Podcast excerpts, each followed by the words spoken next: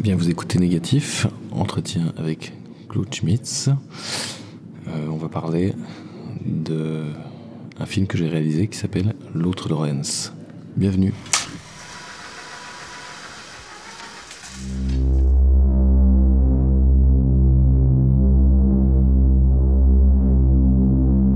Bienvenue dans Négatif, le podcast qui donne la parole aux créateurs et créatrices d'images et de sons je m'appelle Thibaut Elie et aujourd'hui nous sommes heureux d'accueillir pour la première fois un invité pour la troisième fois. Bonjour Claude Schmitz. Salut, bonjour. Vous êtes belge, vous avez 43 ans, vous travaillez comme metteur en scène au théâtre et au cinéma et votre premier long métrage, L'autre Lawrence, est à découvrir sur grand écran le 4 octobre. Nous vous avions reçu une première fois en 2019 à l'occasion de la sortie en salle de Braque et Poitiers, surprenant court métrage devenu long métrage, puis une deuxième fois pour Lucie perd son cheval, considéré comme un téléfilm, même s'il est lui aussi sorti en salle comme long métrage en 2023. Alors dans ce qui devient un véritable rituel entre nous, une première question, la même que les deux dernières fois, euh, quel mot pourriez-vous mettre sur ce que vous faites comme activité, métier, profession, occupation dans la vie? Oula, et chaque fois je ne sais plus euh, ce que j'avais dit la dernière fois, tu vois. Donc, euh, bon, donc je, eh ben, je fabrique des, euh, des films, des, spectacles. Euh, donc j'invente je, et je tente de, de, bricoler des récits qui correspondent, me semble-t-il, à des problématiques euh, contemporaines. Bon, est-ce que ça veut dire quelque chose? Oui, je dirais ça, voilà. Est-ce que vous êtes un pirate? Ben Ça, c'est pas à moi de le dire. Mais je, si je suis un pirate, en tout cas, euh, en tout cas, j'ai fait des films euh, qui étaient des films euh,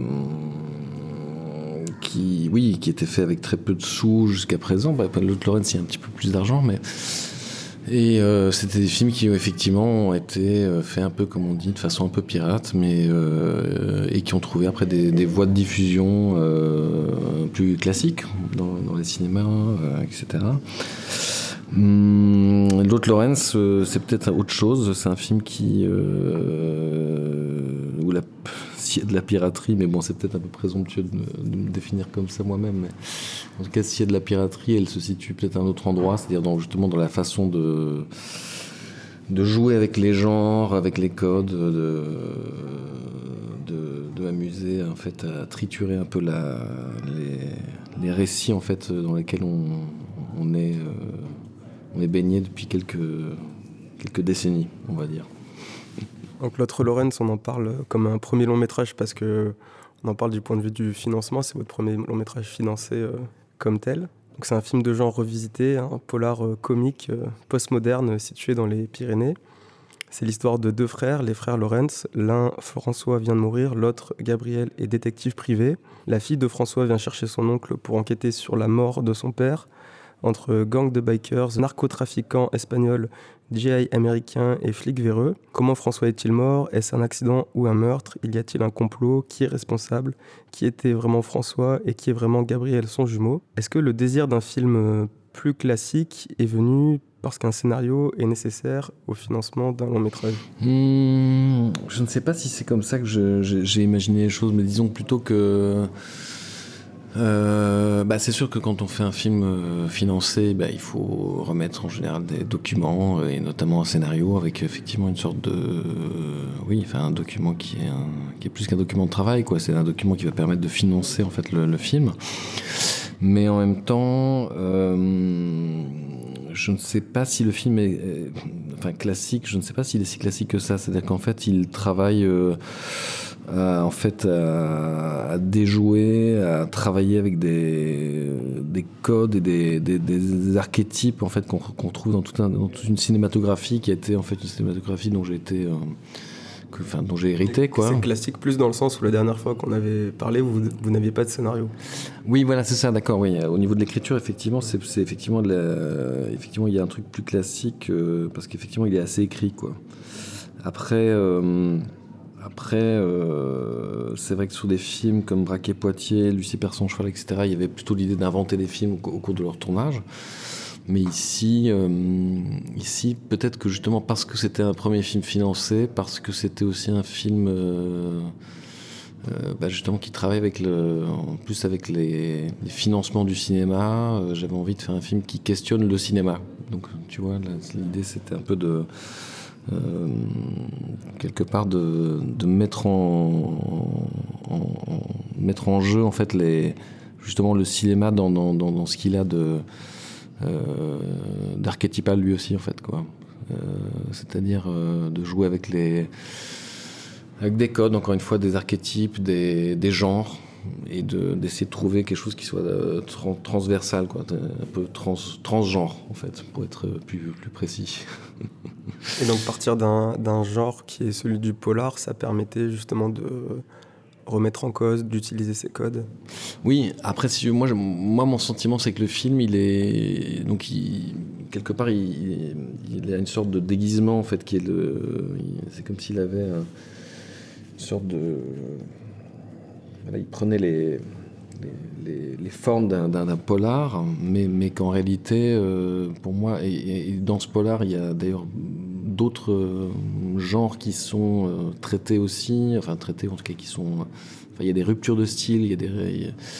Il y a des ça, ça, tire, ça, tire, vers la série B d'action à des moments, vers effectivement des choses plus, burlesques, etc. Mais, mais le, le, film, pour moi, au final, au-delà d'être un polar ou d'être un film de genre, puisqu'encore encore une fois, il est transgenre, je, pense, euh, c'est une sorte de conte, voilà, une sorte de conte contemporain qui raconte comment en fait euh, un personnage euh, qui est le personnage de Jade, en fait, cette jeune fille qui va en fait traverser tout le film, euh, va quelque part se libérer en fait d'une sorte de, de, tout un tas de figures qui sont des figures patriarcales et qui va trouver une sorte de chemin de voilà, d'autonomie.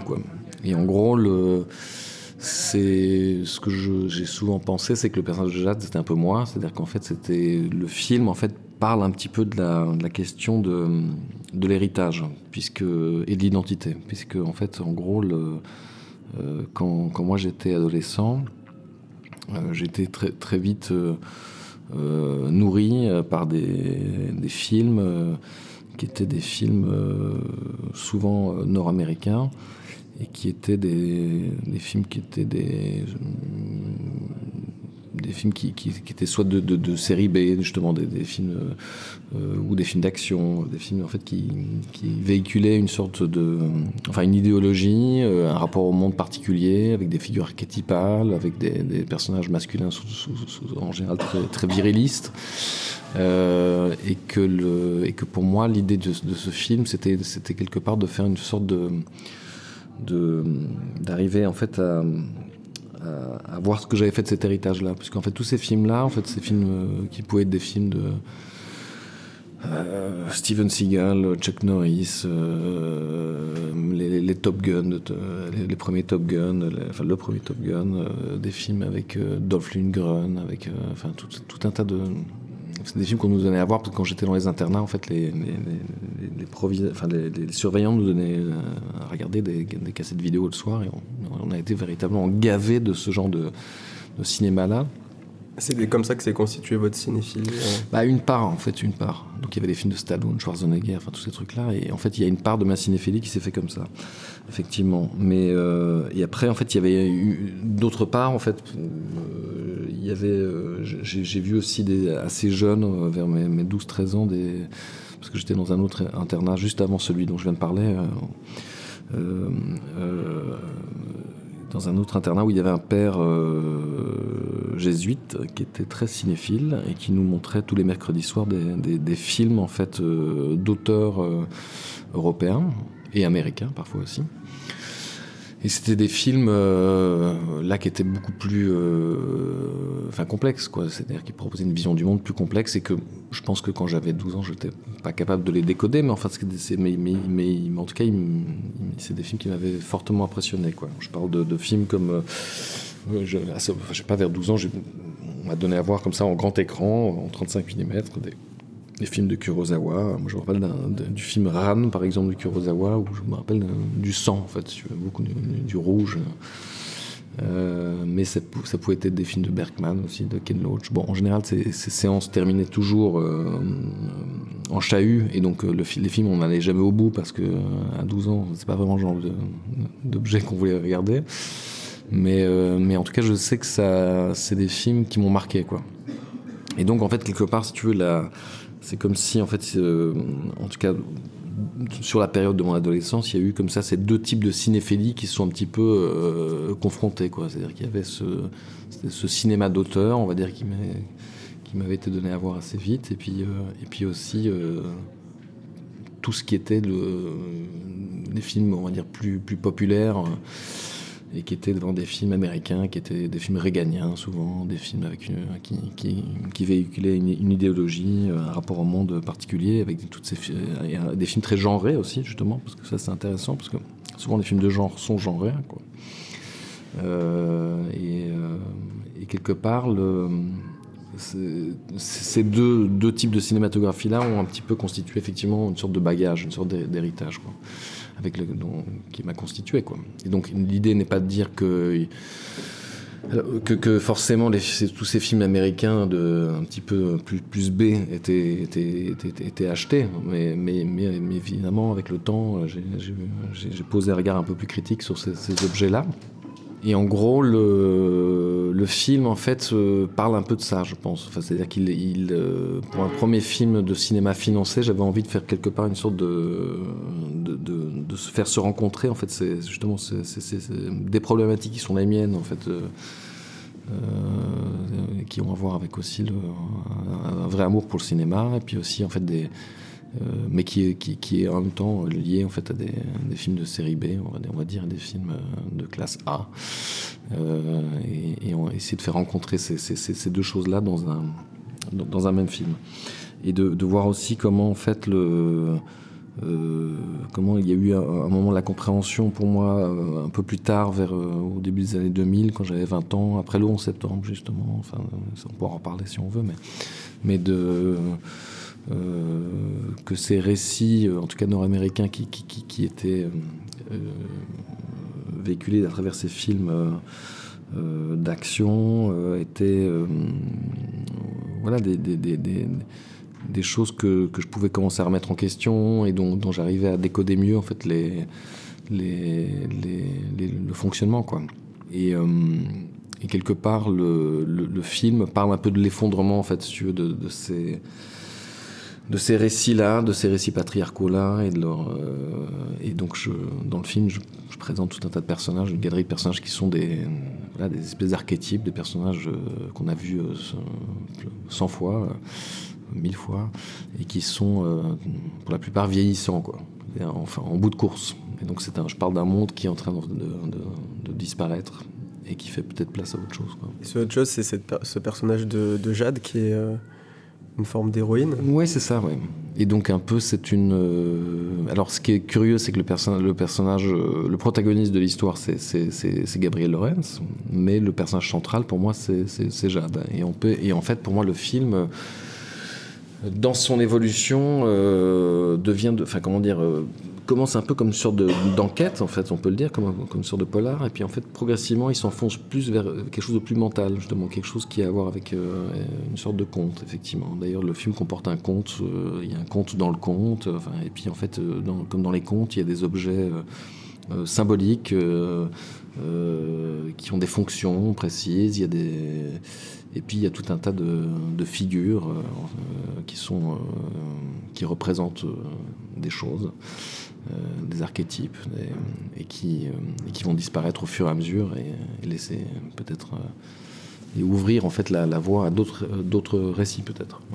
Il y a une forme de roman euh, d'émancipation en fait, un côté romanesque et en même temps euh, ce personnage de Jade, euh, c'est une figure qui va s'émanciper à travers le film, à travers euh, ce qu'elle vit, le, deuil et la rencontre avec son oncle euh, cette enquête. Oui, oui, c'est ça, tout à fait. Après, c'est, c'est, je pense qu'il y a, l'idée aussi de, comme, tu dis, c'est une sorte de, il y a quelque chose de, qui a à voir avec l'émancipation dans le sens où Pour moi, le, film parle, comme je disais, d'identité, d'héritage, et donc de, et aussi, je pense, lié à la question de l'identité de l'héritage, ben, il y a la question des pères, de la figure des pères, c'est-à-dire en fait de la, trahison des pères. Puisque je crois que le personnage de Jade, en fait, quand, quand elle vient chercher en fait son oncle pour l'aider à enquêter sur la, mort de son père. Euh, euh, d'abord, son, son, oncle est le jumeau de son père, donc une sorte de double, on, pourrait dire. Et en fait, euh, quelque part, ce personnage-là qui devient une sorte de père de substitution, on pourrait dire, en fait, va devenir le, double exact, en fait, si tu veux, la, reproduction exacte de son, de son propre père. Et au point même que quand les jumeaux se rencontrent, euh, euh, bon là je spoil le truc, mais bon, c'est pas très grave. Euh, ils sont identiques, c'est-à-dire il y a vraiment, c'est invraisemblable quoi. Il n'y a pas de, il n'y a aucune différence entre les deux personnages. Ils sont habillés de la même façon, et donc encore une fois, on, raconte là que d'abord là, on n'est pas dans quelque chose de réaliste, qu'on est dans quelque chose qui a plus de l'ordre, qui a plus à voir avec le conte, avec quelque chose d'onirique. Et puis aussi que, en fait, les, que les pères en fait se reproduisent en fait quelque part et, que la figure du père en fait ne cesse de de en fait quelque part il n'y a rien à chercher là-bas c'est à dire qu'à un moment il faut laisser de côté en fait il faut laisser ces tours là s'effondrer euh, euh, et, ça peut-être ça, ouvrira à d'autres d'autres d'autres récits d'autres voies. Parlons un peu de l'objet scénario. Comment est-ce qu'on s'y prend pour écrire un scénario de, de polar ou de film noir comme euh, c'est plutôt le, polar au cinéma, c'est plutôt le film noir Eh bien, euh, c'est un travail un peu complexe parce que, euh, bon, déjà, quand il y a un polar, il y a une enquête. Hein, donc, enfin, souvent, il y a une enquête. Il y a des, en tout cas des. Et puis il y a des figures en fait qui sont des figures euh, archétypales qu'on va retrouver dedans, c'est-à-dire qu'en fait ça va être les, policiers corrompus, les, la femme fatale, euh, les enfin les, truands, enfin, toutes, ces, toutes ces figures-là vont, vont, quelque part devoir se retrouver dedans, parce que ça fait partie des ingrédients presque du polar. Euh, et après, euh, on essaie d'inventer une enquête. Bon, voilà. Donc, c'est un peu un travail un peu curieux parce que, euh, en même temps, le film est une enquête sur la question du genre, comme je le disais tout à l'heure, puis en même temps, c'est une enquête au sens simple, c'est-à-dire qu'en fait, effectivement, il faut créer euh, un mystère, il faut arriver à le résoudre. Donc on rentre dans des, dans des questionnements qui sont quand même assez, assez rigolos, parce qu'il faut quand même que ça se tienne, quoi. Donc c'est-à-dire quelque part, euh, même si euh, tout ça est complètement invraisemblable, il faut que le spectateur n'ait pas la sensation, en tout cas, que ce soit, que ce soit quelque chose qui, qui ne tient pas la route. Donc on, donc, donc voilà, on commence à je ne sais pas, à, dessiner des, personnages, des figures, à se questionner sur des lieux, des topographies. On essaie de réfléchir à, la double fonction des choses, c'est-à-dire en fait euh, de créer un territoire euh, et en même temps ce territoire, euh, comme je disais, bah, c'est voilà, il y a le film, il est en même temps c'est une enquête au sens euh, simple, une enquête policière, et puis c'est l'enquête sur le genre. Donc ça veut dire qu'en fait, chaque fois, en fait, dans les, éléments qui sont mis en place, j'essaie d'avoir une sorte de double réflexion. D'ailleurs, la question du double est dans, tout le film partout, la question du double. Mais donc ça veut dire que les objets, donc les, lieux, euh, j'essaie en même temps qu'ils aient une fonction euh, simple, c'est-à-dire en fait, bah, une maison c'est une maison, puis en même temps, j'essaie aussi qu'ils aient une fonction plus métaphorique.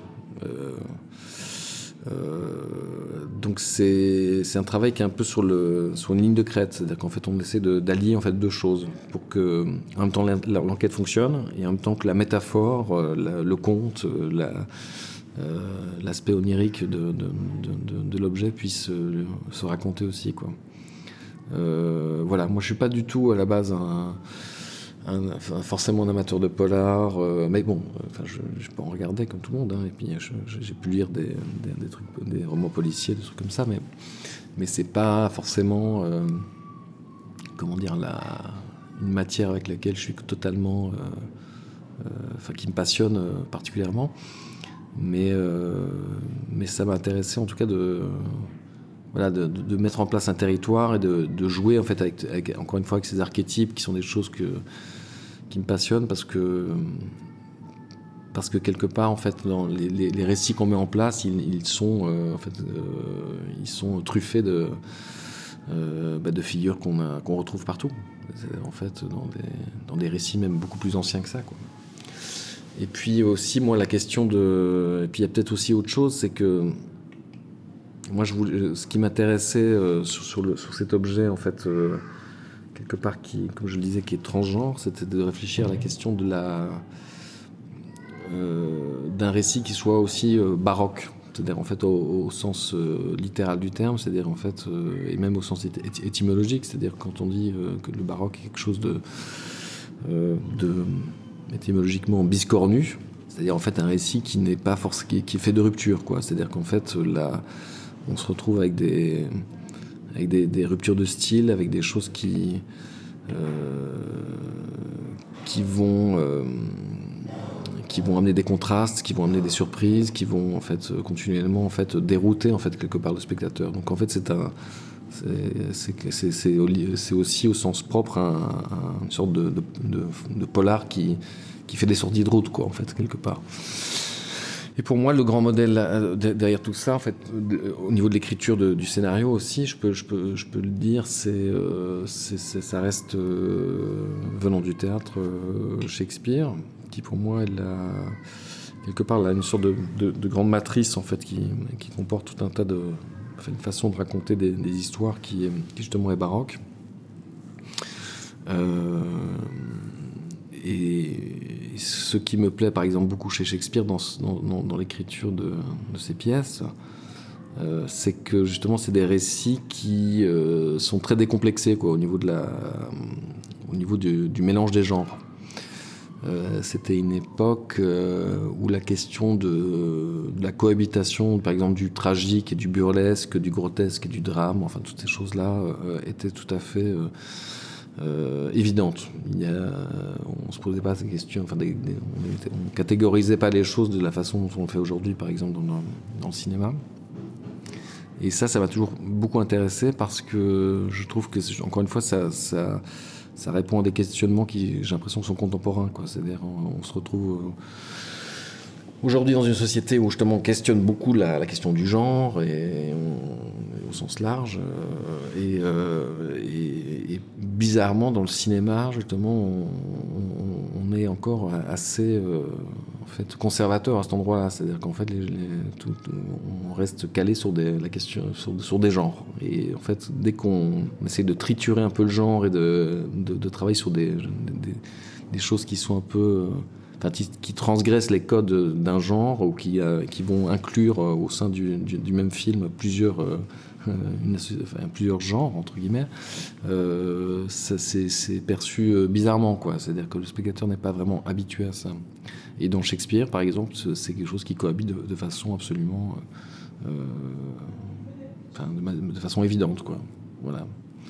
Donc, euh, donc ça, pour moi, ça, c'est resté une, source d'inspiration euh, très importante. En fait, véritablement dans la, façon de, d'écrire, d'inventer, de, raconter.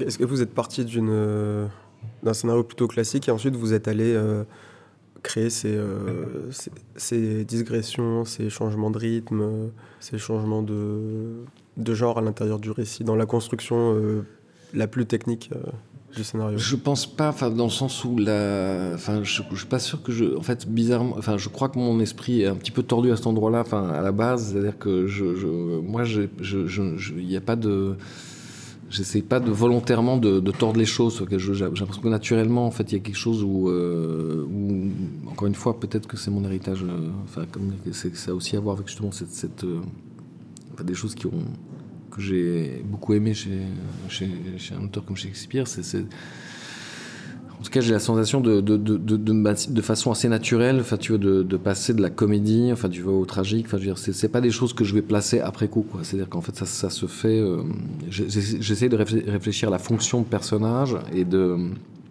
et de voir comment, par exemple, ils vont, euh, euh, ils vont avoir en fait dans le récit. Bon, par exemple, si on prend les deux policiers.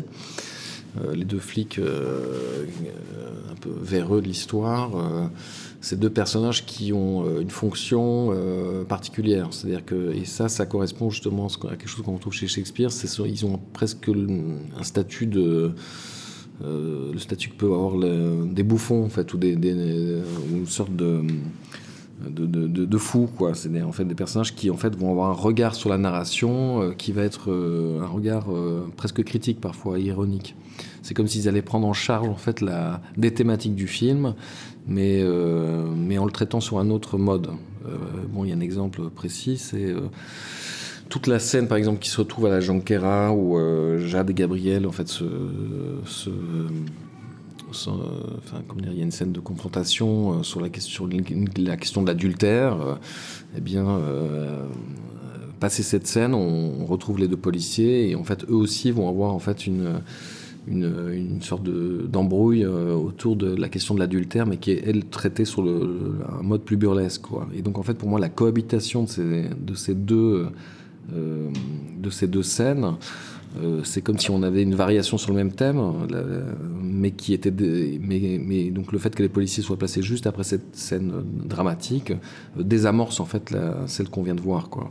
Et pour moi, c'est important d'avoir ces soupapes là. C'est comme, c'est comme si, c'est comme si en fait, j'avais besoin de dire au spectateur chaque fois, oui, mais tout ceci n'est qu'une histoire. C'est un récit. On est en train de vous raconter quelque chose. C'est un jeu sur la question de la représentation, quoi. Et, euh, et ces personnages même peuvent avoir des fonctions encore plus euh, plus méta même dans le film, puisque un des moments, à un moment, un des policiers euh, va clairement dire euh, on est dans un mauvais film, quoi. Donc j'ai l'impression qu'on est dans un mauvais film. Donc c'est à dire que c'est comme si critiquait la narration qu'on était en train de enfin le film auquel on était en train d'assister quoi.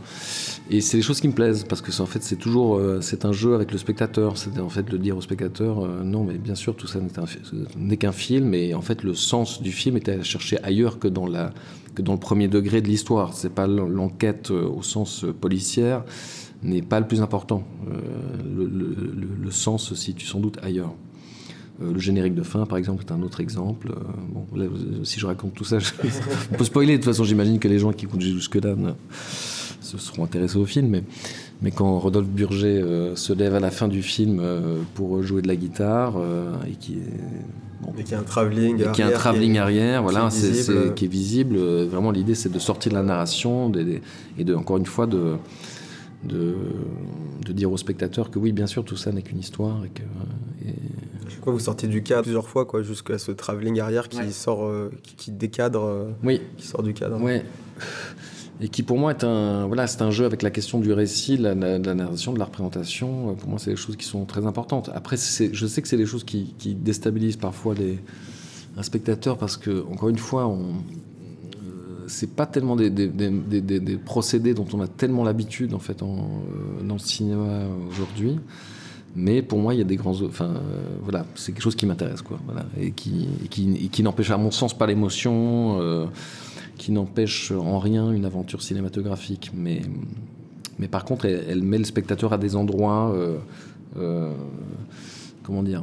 C'est-à-dire que parfois, il y a des effets de distanciation, quoi. C'est-à-dire que le spectateur, parfois est remis à sa place de spectateur et c'est ce que je trouve très bien, c'est-à-dire ne, pas être complètement happé par le film. Dans il n'est pas dans un état de fascination, mais il peut passer d'un état de euh, un, état qui est plus distancié en se disant tiens oui euh, il y a ce jeu plus malicieux on va dire avec la question du, de l'objet film qui est en train d'être d'être enfin voilà avec ce qu'il est en train de voir quoi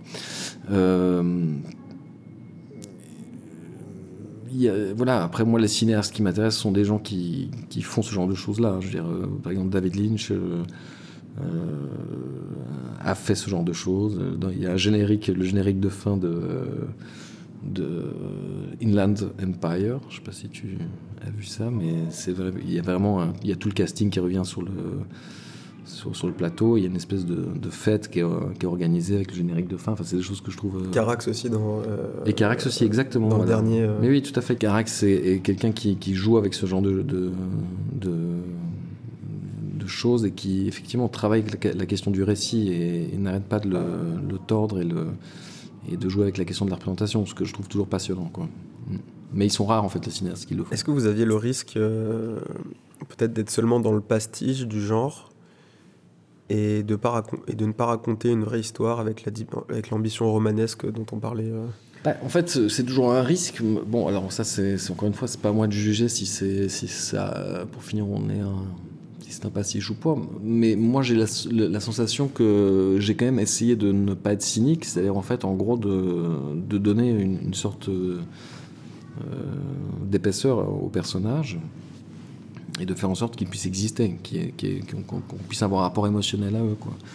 Euh, parce que sinon, on serait que sur un jeu. Euh, euh, un jeu un petit peu intellectuel avec, euh, avec ses archétypes, alors que je pense que pour le faire correctement, pour qu'on puisse que ce jeu puisse exister, il faut quand même qu'il y ait un, phénomène en fait quand même simple en fait qui est, qui est un phénomène d'identification, un endroit. Enfin, donc voilà, mais c'est plus une sorte de jeu subtil entre ces, ces, deux aspects-là. En fait, oui, l'effet de distanciation dont je parlais. Mais je pense que, j'espère que le film peut se regarder aussi comme un, comme un film euh, euh, qui, euh, qui déroute à certains moments, mais qui n'empêche pas néanmoins d'avoir un, comment dire, une, un rapport avec les personnages, une émotion avec les personnages, quoi. C'est-à-dire le pastiche. Bon, voilà, j'ai quand même, ça, enfin, comment dire la blague pour la blague ne m'intéresse pas. quoi. C'est-à-dire que ce qui m'intéresse, il y a plutôt un rapport parfois ironique aux choses. Mais en tout cas, le, cynisme, pour moi, c'est quelque chose que, de manière, générale, je n'aime pas et que j'essaie d'éviter à tout prix. C'est en fait, euh, c'est pas se placer au-dessus des choses. C'est pas, c'est, au contraire de parce que c'est trop facile en fait quelque part de, réduire en fait toute cette cinématographie même cette, cinématographie un peu B euh, euh, à juste des, des caricatures c'est aussi quelque chose qui m'a constitué et je ne peux pas le, rejeter d'un bloc donc j'ai essayé quand même de, faire en sorte que chaque personnage ait, sa densité une épaisseur Après, le parcours de chacun là-dedans. Mais c'est compliqué parce que si tu veux, quand on parle de ça, c'est comme. Euh, pour moi, c'était un. Euh, quand tu fabriques un film, les personnages sont des abstractions, en fait, à la base. Il n'y a pas de. Ils n'existent pas. Donc, à partir d'un moment où je, décide d'appeler un personnage Gabriel Lorenz, par exemple, c'est un acte un peu euh, arbitraire, en fait. Et, euh, et c'est un c'est une drôle de chose de faire ça. Parce qu'après, il y a des gens qui, en projection, vont dire oui, mais c'est dommage, j'ai senti que ce personnage-là, euh, pourquoi il ne lui arrive pas ça, et, euh, j'ai de la pitié pour lui ou de la, compassion pour lui. Et évidemment, moi, je l'ai fabriqué l'objet, donc je sais que dans les, il n'y a pas de, ce personnage n'existe pas en dehors, des plans que j'ai agencés. donc, pour moi, le, film quand je fabrique un film ou un spectacle, je, fabrique des supports euh, qui sont des supports à imagination. C'est-à-dire que ce que j'essaie de faire, c'est de faire un objet euh, qui puisse à un moment dialoguer avec le spectateur et le spectateur il met ce qu'il veut. Euh, comme disait Duchamp, c'est le regardeur qui fait le, tableau. C'est-à-dire que voilà, moi mon, mon questionnement il n'est pas au même endroit que le spectateur. Mais donc voilà. Donc je trouve ça intéressant quand les gens me parlent de, de Jade ou de, de Gabriel, euh, de, de ressentis qu'ils peuvent avoir par rapport à ces personnages-là, mais, je, mais pour moi, ça restera toujours des, des êtres euh, abstraits. Dans cette revisitation de figures passées, de mythologie presque comme euh, au sens de Roland Barthes, et de genre, on, on, a un scénario qui est presque proche de ce que peut faire Tarantino, est-ce que pour vous, ça a été une référence, un modèle euh, comme Lynch dont vous parliez? Non, pas vraiment, en fait, en réalité. Euh, bah, il y a des choses qui m'intéressent chez Tarantino, ça, c'est évident, mais, euh, mais c'est pas véritablement quelqu'un auquel j'ai pensé pour, à l'écriture du film. moi, j'ai plutôt pensé à des. Enfin, pour ce film-là, il y avait des, des films comme Bon, après, après, il y a un film que j'aime beaucoup de, Tarantino qui est Jackie Brown, par exemple. Enfin, particulièrement celui-là, parce que, parce que aussi c'est un, film noir. Euh, et qu'il. Euh, et qu'il y a aussi tout un tas de figures archétypales dans le film qui sont justement mêlées à une sorte d'intrigue. et que pour finir, il arrive à créer des personnages qui sont quand même très forts. Puis ce, ce film-là, je trouve qu'il a une émotion toute particulière, je trouve. Et aussi avec des personnages vieillissants, si je me rappelle bien. Euh, donc euh, ça, peut-être j'ai pu y penser, mais enfin bon. Mais, mais pas, ça n'a pas été des, ça pas fait partie des références euh, premières. En fait, je pense que plutôt les, moi j'avais plutôt en tête des films comme un film comme The Long Goodbye, qui est un film de, Robert Altman, euh, ou un film comme L'ami américain de, Wim Wenders, euh, qui est un film euh, qui joue aussi avec tout le rapport entre l'Europe et les États-Unis, en fait, ce rapport étrange que nous avons avec l'ami américain justement. D'un film, il y avait des films comme Lost Highway, enfin encore une fois devant David Lynch, etc. Mais oui, je pense que ça, ça, fait partie des films, euh, je pense, qui étaient peut-être plus, plus importants pour moi, je pense. J'essaie de réfléchir s'il y, avait d'autres choses, mais. Enfin, il y en a sûrement plein, mais en tout cas, ceux qui me viennent, c'est ça. Mais. Euh, puis par exemple, pour, la, pour le, euh, travail sur l'image, euh, tu vois, par exemple, tout, ce qui est euh, l'ami américain, encore une fois, de Wenders, ça a été, une sorte de, de, référence. On a beaucoup discuté avec Florian euh, Berrouti, mon chef opérateur. Parce qu'il y a chez. Chez dans, parce que c'est Robbie Muller qui avait fait la, la, photographie de ce film. Et il y a un rapport à l'image, en fait, si tu veux, ou, la façon où la, façon les choses sont éclairées, la, aux nuits, euh, qui, est, qui, est, enfin, qui, est, absolument magnifique dans ce film. Enfin, c'est très une photographie assez extraordinaire. Euh, et bizarrement, je pense qu'il y a aussi des films de Douglas Sirk qui m'ont intéressé. Tu vois. Plutôt des mélodrames. Oui, les mélodrames, oui. Il y a un côté un peu mélo comme ça dans le film aussi, par, par, par certains aspects. Euh, mais aussi dans la lumière. On, on, avait pas mal pensé à ça avec euh, Florian. C'est le côté complètement euh, irréaliste en fait des, éclairages des films de Douglas Sirk. justement ces lumières très saturées. voilà, on a, on a, tout, on a très, très éclairé. Quoi. on, on, sent que vous êtes totalement éclaté sur l'image. Oui. Vous avez exploité à fond l'esthétique du film noir, du polar, euh, des sources très colorées, euh, saturées, euh, des contrastes forts à la fois dans les couleurs et dans les zones lumineuses et des textures qui bavent. Ah oui, c'est quelque chose que, qui, enfin, que moi, d'abord, moi, je suis très sensible à la question de l'image, mais mais avec Florian aussi, on réfléchit toujours à la, encore une fois, justement au traitement de l'image, comment on va filmer, quelle sera la caméra qu'on va utiliser, quelles seront les optiques. Euh. Vous avez toujours utilisé la même caméra Oui, c'est la même caméra. C'est la fameuse iconoscope. Euh, euh, voilà, c'est la même caméra. Qui est une caméra qui nous a pas lâché pendant le tournage, et heureusement parce que on aurait été bien, bien emmerdé, mais mais euh, parce que en gros il y avait pas y a pas enfin si elle nous lâche on, ne peut pas la réparer donc c'est compliqué. Mais elle a tenu. Et, euh, et puis c'est mais voilà encore une fois c'est une caméra qui, a peu de définition et sur laquelle on avait rajouté des optiques euh, anciennes et qui en fait cassent en fait continuellement le, le signal numérique et qui, qui, donne une texture euh, à l'image en fait et puis des flares en fait. Il y, a des flares assez hallucinants dans le film euh, qui sont un peu euh, qui, sont arrivés comme ça parce que tout d'un coup c'était ces optiques là sur cette caméra là etc et, qu'on a gardé parce qu'on trouve beau. Et puis au-delà d'être beau il raconte enfin il crée aussi l'atmosphère un peu encore une fois onirique du film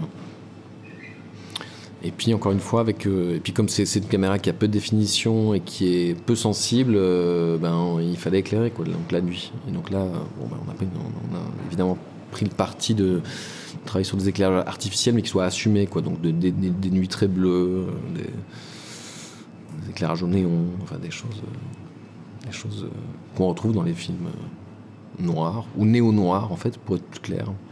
C'est des films des années 70 qui étaient presque des revisitations du film noir. Voilà. Comment est-ce que vous avez abordé le casting, euh, la constitution de, des incarnations de vos personnages Eh bien, euh, ben, c'est-à-dire qu'en fait, c'est toujours, toujours pareil. Moi, j'essaie de réfléchir à, faire des espèces d'ensembles qui soient euh, quelque part assez hétéroclites, euh, c'est-à-dire avec des gens qui viennent d'horizons assez différents, qui, qui, proposent des textures de jeu, de,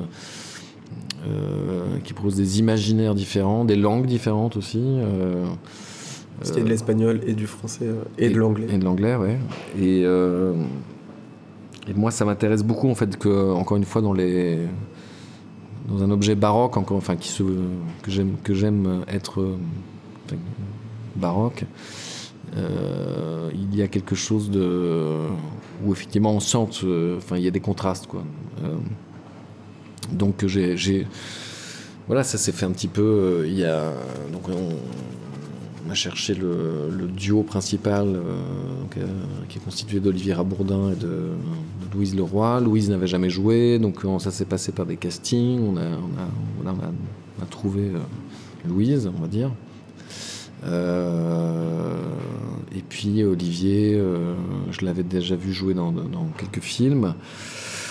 Il m'intéressait aussi parce que c'est un acteur qui a fait du théâtre aussi à une certaine époque. Il a fait le Nanterre les Amandiers. Euh, il, a fait, il a joué Shakespeare notamment justement, et puis donc je pensais que c'était un acteur assez euh, qui, a, un registre assez large, enfin même très large. il, peut, quand même faire tout. Euh, et qui, qui, était aussi capable de comprendre la question de la dualité, ce côté un peu hamletien du, personnage. Et,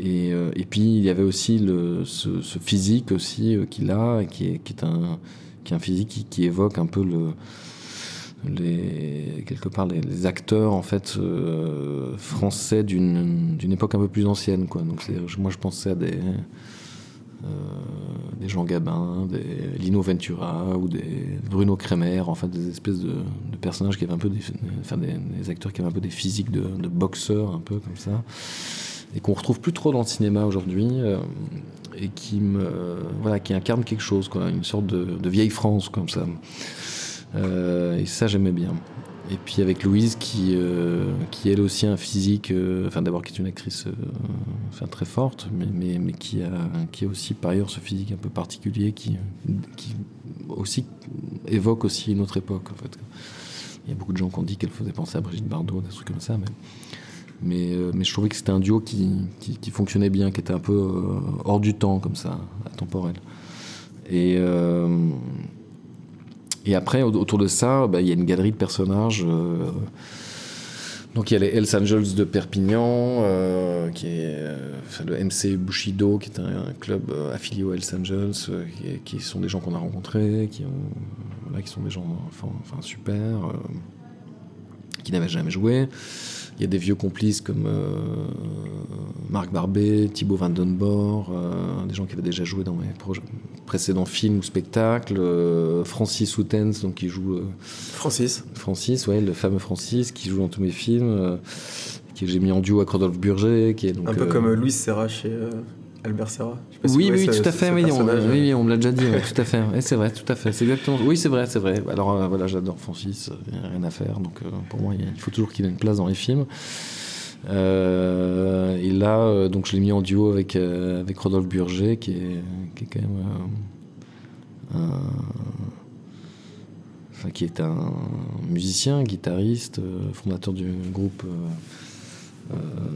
Catonoma et qui et, euh, et je trouvais que voilà, ce duo était assez, assez dingue. Ça, c'était une idée de la directrice de casting, Chris, Chris, Portier de Bel qu'il avait vu jouer en concert euh, un jour ou deux avant qu'on le rencontre. Euh, non, enfin, je raconte n'importe quoi, c'était pas un jour ou deux, enfin, bref, soit. Euh, mais, euh, mais voilà, l'idée c'était vraiment de fonctionner comme ça par des, en, inventant des, des duos, des, des groupes. voilà, il y avait. Avec des expériences de jeu différentes. Oui, des expériences de jeu différentes. Kate Moran et Edwin Gaffney pour les Américains. Kate, j'avais déjà travaillé avec elle aussi. Hmm. Les Espagnols, enfin voilà, toute une sorte de, voilà, de travailler en fait par, par, par groupe et de réfléchir à des, unités en fait euh, qui étaient euh, qui, allaient en fait mis ensemble, être mis ensemble, mis en relation euh, et qui allaient je l'espérais créer des, étincelles. Quoi. Et moi, j'aime beaucoup mon casting.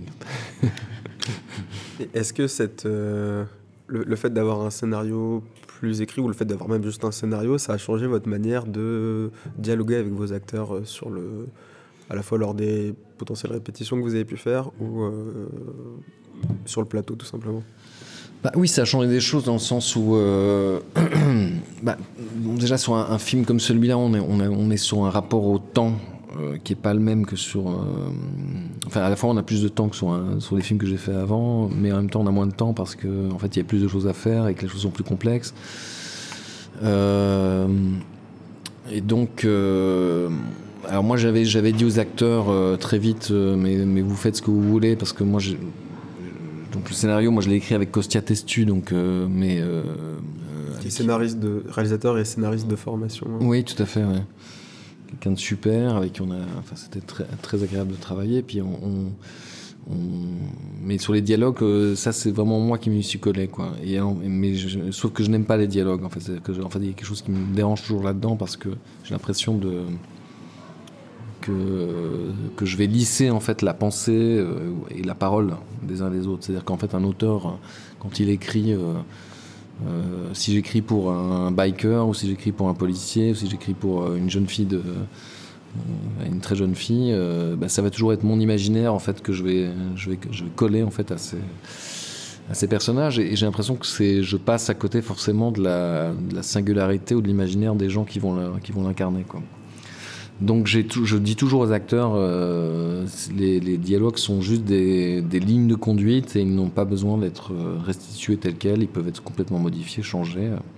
Et, ça, a été le cas sur Et ça a été le cas. Euh, alors, alors curieusement, ça dépendait en fait. Par exemple, bon, par exemple pour les deux policiers, Francis et qui sont joués par Francis et Rodolphe, la plupart du temps c'était de l'improvisation pure mais aussi parce qu'ils avaient une fonction euh, particulière dans le film, justement un peu comme des électrons libres. Quoi. Euh, et pour les autres, ça dépendait des scènes, ça dépendait. Et souvent, les acteurs, en fait, euh, bizarrement, me disaient tiens, non, mais la scène est bien écrite, ça va, ça nous convient comme ça. Quoi. Bon. Alors moi, je leur disais non, mais vraiment, vous voulez pas changer les choses, n'hésitez surtout pas. Mais, mais, mais, souvent, les choses ont été gardées. Alors parfois, on modifie un petit peu avant, avant, le, avant, avant de tourner.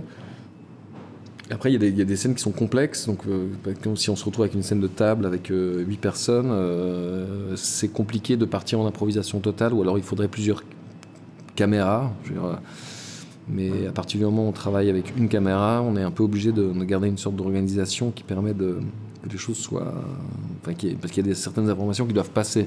C'est ça la difficulté aussi quand on fait un film d'enquête ou enfin, un polar, c'est qu'il y a forcément des il y a des infos qui doivent passer. Voilà.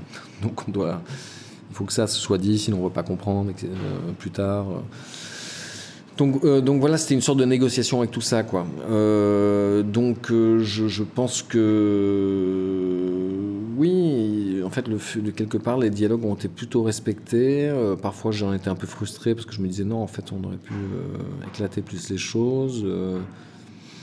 Mais au final, je trouve que ça se tient pas trop mal. Euh, voilà. Après, c'est toujours le danger à partir du moment où en fait, on écrit quelque chose, en fait, quelque part, et que les gens le lisent une première fois, en fait, ils ont l'impression que c'est ça, quoi. En fait, euh, il faudrait presque arriver à, donner un autre scénario aux acteurs qui soit un, scénario sans dialogue, quoi. C'est-à-dire en fait juste avec une redescription de toutes les, les scènes, mais mais, euh, mais pour ça, il faut du temps. Parce qu'en fait, sur un film comme celui-là, on ne peut pas se permettre en 30 jours de, de, de passer chaque fois deux heures à table avec les acteurs pour euh, écrire la scène, l'inventer. Quoi. Donc, euh, on peut faire des modifications, mais elles peuvent être, euh, elles doivent être, peuvent pas être trop conséquentes. Plus à la marge. Plus à la marge, oui. Ouais, ouais, ouais, Voilà. Mais après, il y a plein de scènes que les acteurs, enfin voilà, j'en disais le soir même, voilà, on, demain on travaille là-dessus, et puis en fait les acteurs modifier des choses dans les, dans les dialogues. Et euh, moi, j'étais toujours très, très content quand ça se passait. J'ai toujours préféré ça. Comment est-ce que vous avez abordé l'étape euh, du montage qui peut être une réinvention ou au contraire un, retour euh, au scénario bah, C'est-à-dire que le, non, non, le, enfin, le, montage, pour, véritablement, je pense qu'il y, a des. Enfin, ça reste quand même une étape de, d'une deuxième écriture, quoi. C'est-à-dire qu'il y a. Bon, encore une fois, il y a la part. Ou une troisième. Oui, alors après le tournage, c'est un truc. Oui, c'est vrai, c'est une sorte de deuxième écriture le tournage, mais presque le tournage, c'est presque. Euh, c'est presque plutôt la chasse aux papillons, quoi. C'est-à-dire qu'on va, on va aller choper des papillons, des, des, des, éclats, des choses, et puis en fait on les ramène, on, les pose sur un tableau, et puis euh, on commence à organiser les choses en disant tiens, ce papillon-là, cette couleur-là est bien que celle-là, etc. Mais donc j'ai l'impression qu'il y a vraiment ce premier travail d'écriture. Euh, solitaire en fait euh, ou en binôme euh, qui se fait, enfin, qui est le scénario. Le tournage c'est quand même une expérience collective où il y a une part d'écriture, mais c'est plutôt on est plutôt dans une phase d'action quoi. C'est plutôt en fait faire apparaître ou bien attraper des choses au, vol. Et puis le montage, c'est véritablement une, pour moi la, deuxième phase d'écriture. C'est-à-dire qu'il y, y a, quelque chose où, où voilà, il y a une négociation qui, qui, doit se trouver entre, effectivement, encore une fois, une, une, histoire qui doit, se, qui doit se mettre en place avec des, des rebondissements, des, donc des passages obligés, parce que sinon on ne comprendra pas, en fait, très concrètement, ce qui. l'enquête. Et puis, euh, et puis il y a une deuxième chose qui est euh, une écriture, euh, et là le montage est sans doute un, rapport plus créatif à cet endroit-là pour le montage, c'est une écriture plus onirique, quoi, justement, une, plus, plus sensible. Et, et je pense que cette écriture-là, elle existe dans le film, mais, mais elle existe sans doute à partir d'un certain endroit du film, c'est-à-dire à partir du moment où où euh, je pense où on rentre euh, euh, dans la nuit, on peut dire. Donc le, le, film démarre sur la nuit d'ailleurs. Oui, le film démarre sur la nuit, c'est vrai, tout à fait, tu as raison. Et puis, comme une première accroche, et puis après, en fait, on a toute une phase de jour, en fait. et puis on, puis on, puis on bascule véritablement dans une très longue nuit, quoi, une sorte de, de longue nuit. Euh, et à partir de ce moment-là, euh, ce, ce, moment, il y a le conte qui est raconté, justement, à partir de. Euh, voilà, il y a toute une écriture plus sensible, en fait, qui, qui, est plus. une écriture de, de, de l'image. L'image, il y a aussi. la, musique a un rôle très important à la fois dans la narration, mm. dans ce que vous faites au montage, et puis dans ces phases oniriques qui changent le rythme et qui changent de l'atmosphère. Oui, parce que la musique, en, si tu veux, la musique, en fait, véritablement, elle, il y a une première euh, accroche musicale dans la, première scène du film. Et puis, en fait, on, est, on part dans quelque chose qui est assez sec pendant, pendant euh, un long moment. Quoi. Et puis, la musique euh, intervient par une petite touche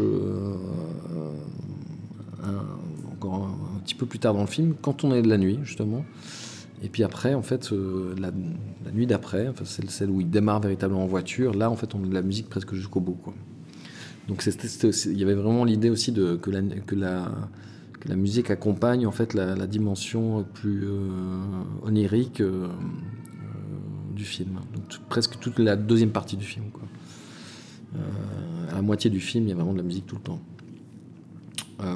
et ça, c'est un travail effectivement qui, avec le montage, va va être très important puisque Thomas Turin, qui a composé la, bande son, euh, enfin la bande originale plutôt, euh, avait, avait, créé une trentaine de maquettes, je pense, euh, avant le tournage. Moi, j'avais écouté pas mal de trucs, et puis après, au montage, on a commencé vraiment à, placer en fait ces, maquettes et à, comprendre comment on pouvait trouver des temporalités qui était euh, qui, s'écrivait véritablement avec la musique quoi. C'est-à-dire euh, des scènes qui sont purement euh, des scènes où l'image et la musique cohabitent de façon très organique quoi. Et et c'est des choses que je trouve absolument passionnantes en fait dans l'écriture dans cette seconde phase d'écriture de montage. C'est que je demande de trouver ces alliances entre la musique l'image comment euh, le film se métamorphose grâce à notamment la musique et, un rapport au, montage qui n'est pas qui n'est pas le même qu'avant. Mm. À quel moment du montage vous, vous êtes sûr que le film a sa forme définitive? C'est très compliqué ça. Je trouve c'est très compliqué parce qu'en fait il y a des c'est très compliqué de savoir quand un film est véritablement fini, mais il y a un moment, j'ai l'impression que le film en fait euh, trouve sa propre euh, autonomie. C'est-à-dire qu'en fait quelque part. Euh, Et ça, vous le voyez? Bah, un Parce moment, que c'est d'autres personnes, vos producteurs, votre, bah, C'est un dialogue évidemment, mais c'est un dialogue. parfois il y a des avis contraires, donc effectivement il y a parfois il y a de la les gens ne sont pas d'accord. Il y a effectivement beaucoup de gens qui viennent regarder les choses, mais, mais, mais quand même, j'ai la sensation que le, qu'il y a un moment où le, film devient comme une espèce de corps euh, autonome et qui, qui refuse ou qui accepte en fait encore des modifications. C'est comme si. je trouve que c'est. Ce serait comme de construire une maison et puis de, et puis là de comprendre à un moment qu'en fait euh, on peut pas on pourra pas rajouter une fenêtre sinon l'édifice sera plus sera plus équilibré ou, on pourra on pourra pas enlever euh, un morceau du sol sinon toute la maison va s'écrouler quoi. Donc il y a un moment où véritablement on a cette, quand même cette sensation que l'objet euh, trouve son propre corps quoi son organicité et qu'il qu'il dicte à un moment lui-même en fait ce qui, ce qui, ce qui convient d'y apporter ou pas quoi et je pense que c'est pas une idée ésotérique, quoi. Je pense que vraiment, c'est, c'est un truc qui est. Je pense qui est réel. Voilà. Après, c'est. Il y aura toujours des gens pour dire. Euh, enfin, ça me fait toujours. Ça me fait toujours un peu marrer quand les gens. Euh, parfois, je dis des critiques où les gens disent euh, le film a 10 minutes de trop, il aurait fallu couper 10 minutes du film, et je dis toujours oui, d'accord, mais alors où exactement? Parce que les parce que c'est parce que c'est vite dit 10 minutes c'est énorme en fait en réalité. Donc euh, il y a des moments moi je, je, pourrais dire à quelqu'un bah, vas-y mets-toi devant la table de montage et dis-moi où tu coupes précisément.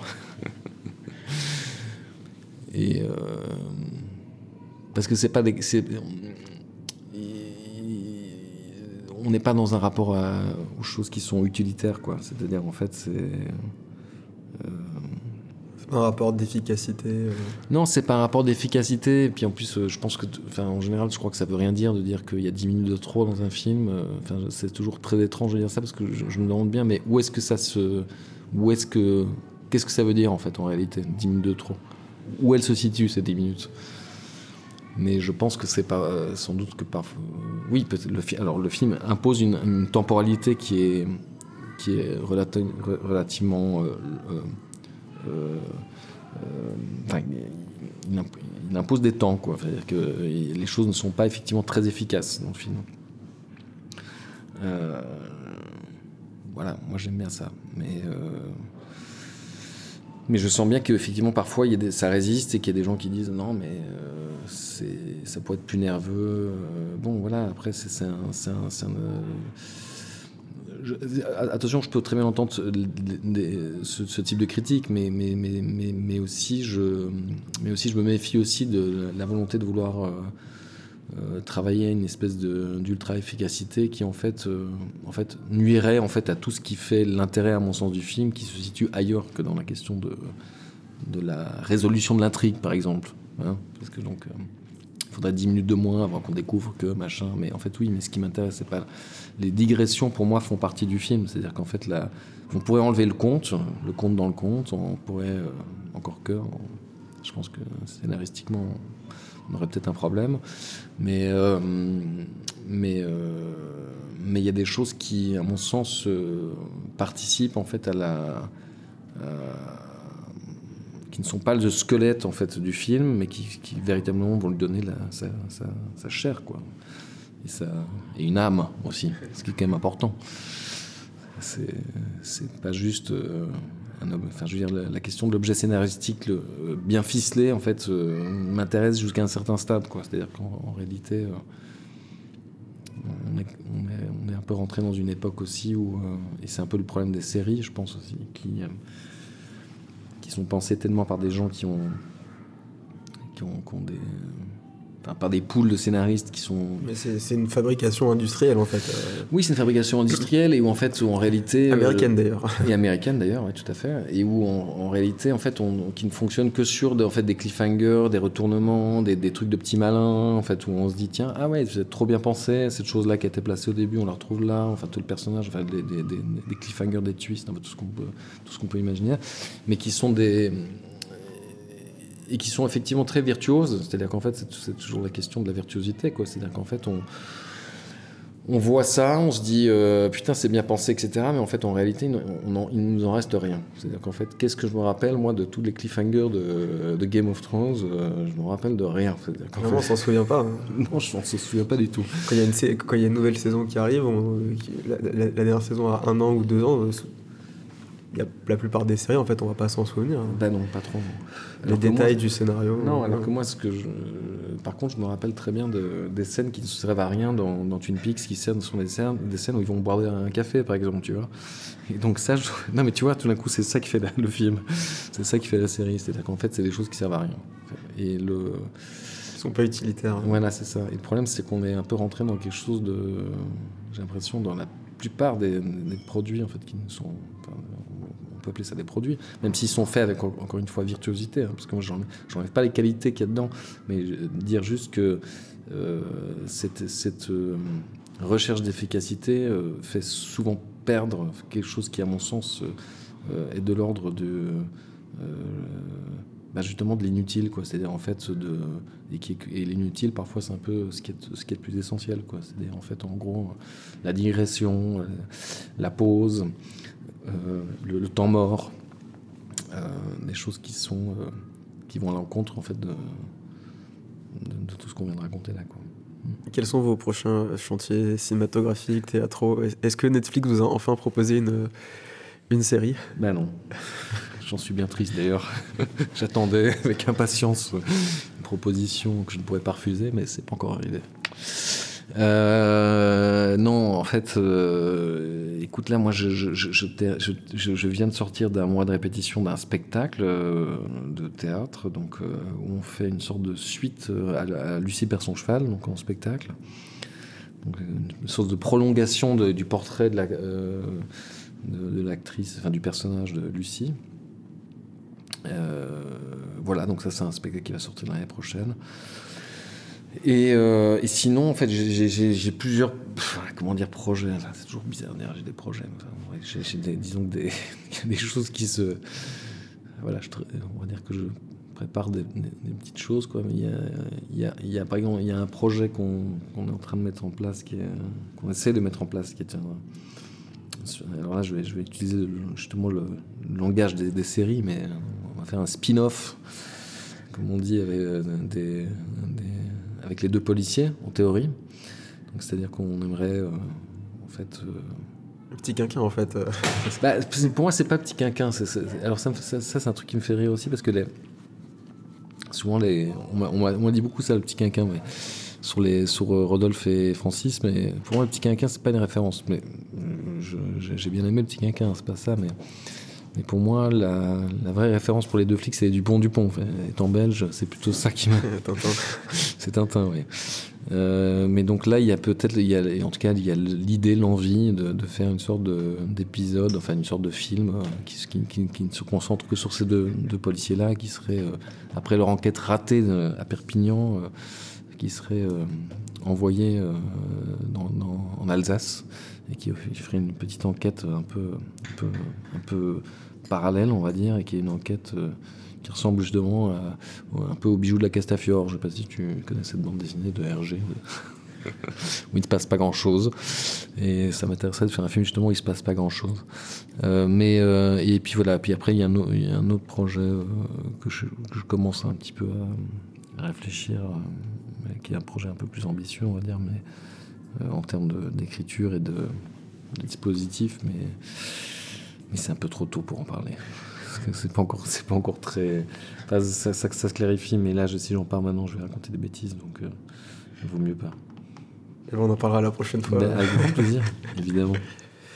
Merci à vous, euh, Claude Schmitz. d'avoir participé à ce nouvel entretien de Négatif. Négatif, c'est aussi un site internet, négatif.co. Vous pouvez y découvrir la biographie des invités, des extraits vidéo des films, ainsi que des liens pour approfondir le sujet. N'hésitez pas à nous suivre sur vos applications de podcast, sur Spotify ou sur YouTube, et à vous abonner sur les réseaux. À bientôt. Salut, à bientôt.